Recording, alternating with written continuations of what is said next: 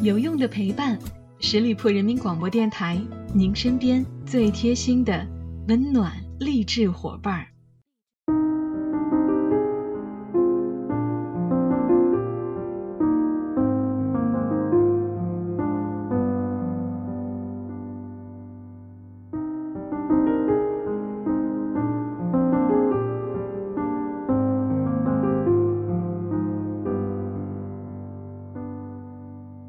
有用的陪伴，十里铺人民广播电台，您身边最贴心的温暖励志伙伴。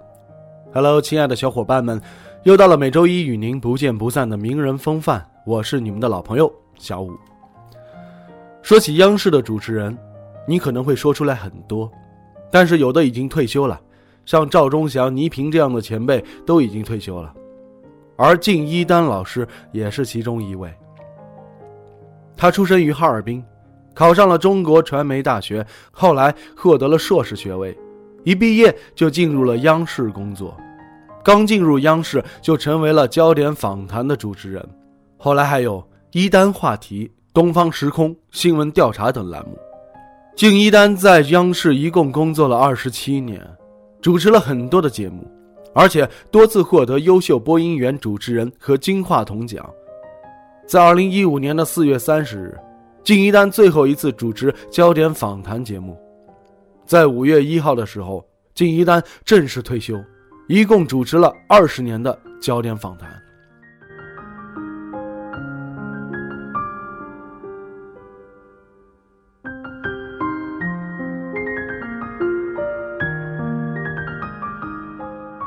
生活当中的靳一丹是一位非常念旧的人。在采访的时候，金一丹说自己的车已经开了十多年了，不喜欢改变自己的生活。大家可能不知道，她的老公非常有钱，是一家保险公司的董事长，公司上市之后资产几百亿。两个人结婚之后生了一个女儿，如今也是二十五岁，成为大姑娘了。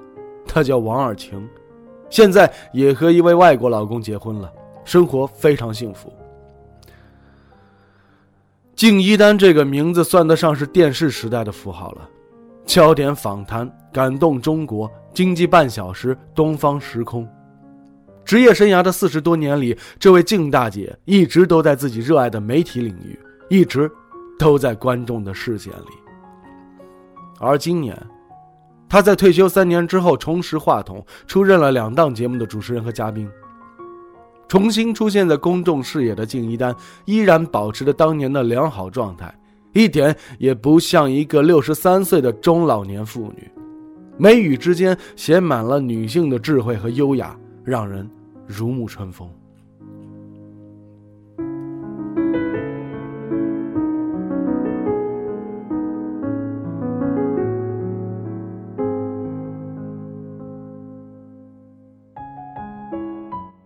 敬一丹一九五五年生于哈尔滨，中学时代赶上了文革，父母又去了干校，姐姐下乡当了知青。十三岁的敬一丹过早就体会了人间恍惚、恐惧的滋味。他在一夜之间长大，挑起了家庭的重任，操持家务，还要照顾两个弟弟。突如其来的无助感在他的一生当中留下了烙印。在此后的漫漫人生路上，他不再相信命运，更愿意把赌注放在脚踏实地的每一步努力上。十七岁的时候，靳一丹中学毕业之后下乡插队，四年之后，在知青广播站工作的靳一丹，作为末代的工农兵学员，被推荐到了北京广播学院学习播音，从此和广播电视事业结下了不解之缘。初入大学的时候。一口东北口音的敬一丹在班里并不受重视，但他对新闻的独特敏感性一直都在。凭借着自己对内容创作的专注，还是得到了专业老师的认可。两年之后，他毕业了，顺利的进入了黑龙江人民广播电台工作。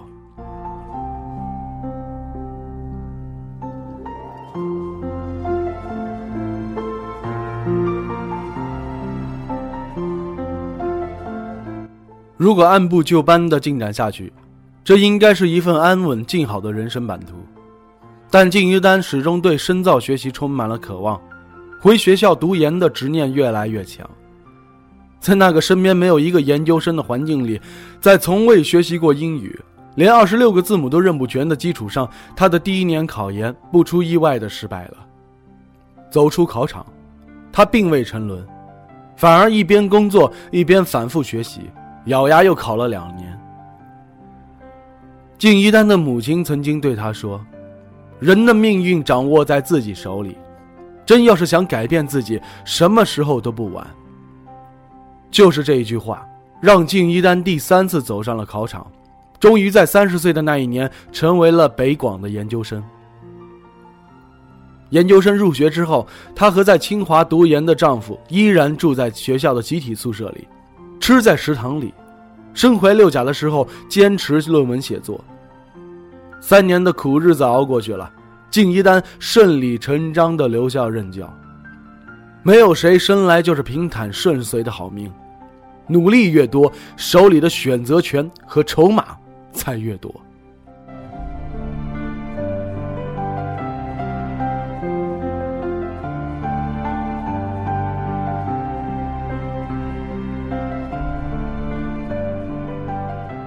经历了漫长而艰辛的考研和读研，敬一丹为自己争取到了这些：婚姻幸福，家庭美满，教师的工作体面又轻松。可是人生才三十三岁，何必过早止步？就这样，三十三岁的他离开了三尺讲台，进入到了央视，从零开始。没有靓丽的外表，没有青春的资本。在人才济济的央视，敬一丹只能通过成倍的付出来站稳脚跟。他对自己要求苛刻，做节目的原则是：今天讲出去的话不能让明天的自己脸红。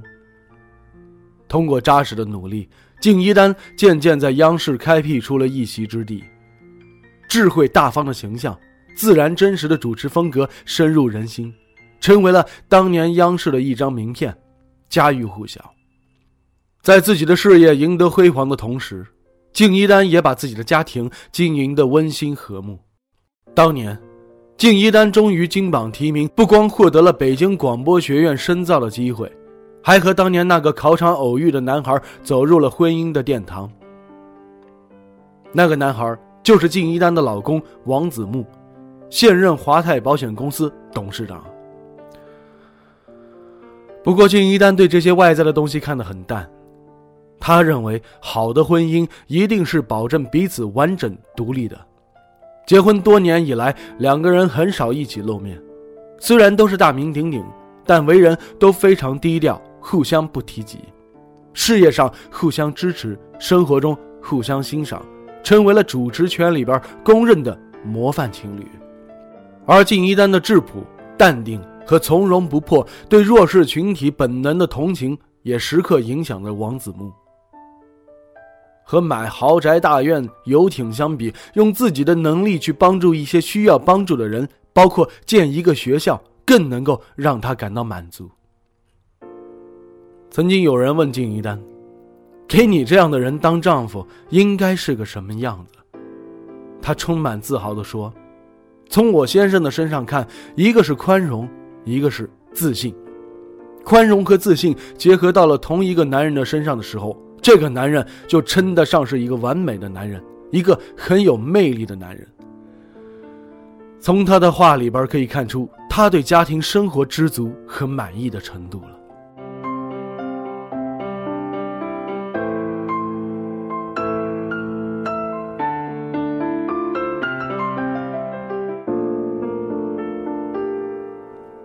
二零一五年的四月，敬一丹退休成为了现象级的新闻。当事人敬一丹也觉得很意外。他后来分析，这是大家对着曾经熟悉的电视和熟悉的电视人的一种情结。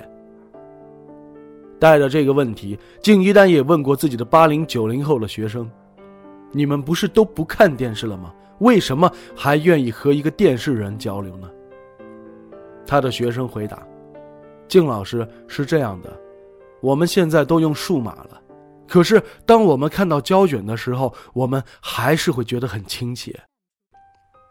所以，敬一丹就这样给自己定位了，他就是那个曾经给你留下深刻记忆的胶卷，虽然你用数码相机了，但是胶卷不也曾经陪伴过你吗？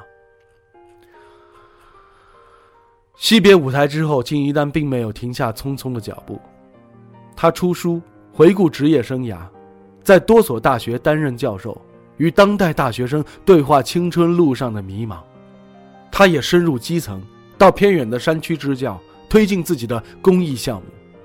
花甲之年的敬一丹，看上去远比实际年龄年轻。这不仅仅是外表，更是一种心态。如今退休三年之后，敬一丹再次走进演播厅，他卸掉了焦点访谈的硬朗严肃，沉静宽和的在访谈节目当中和五十多位嘉宾聊起了家长里短，隔着屏幕，都让人倍感温暖。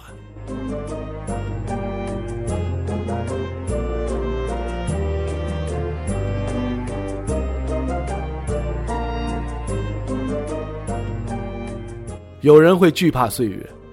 说岁月是把杀猪刀，但对敬一丹来说，最好的时刻永远是当下。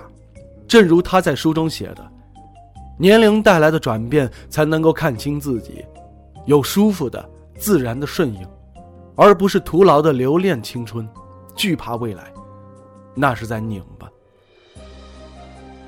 青春和美丽终究会凋零，灵魂却可以在时光中日益。”充盈。好了，亲爱的听友们，感谢大家收听今天的名人风范，我是小五，欢迎大家关注十里铺人民广播电台公众微信，在订阅号中直接搜索十里铺人民广播电台，点击关注就可以了。我们下期节目再会喽，拜拜。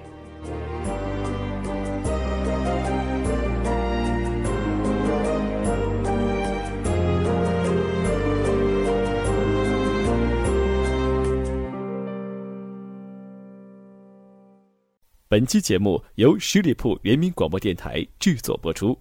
了解更多的资讯，请关注十里铺人民广播电台的公众微信和新浪、腾讯的官方微博。感谢收听，我们明天再见。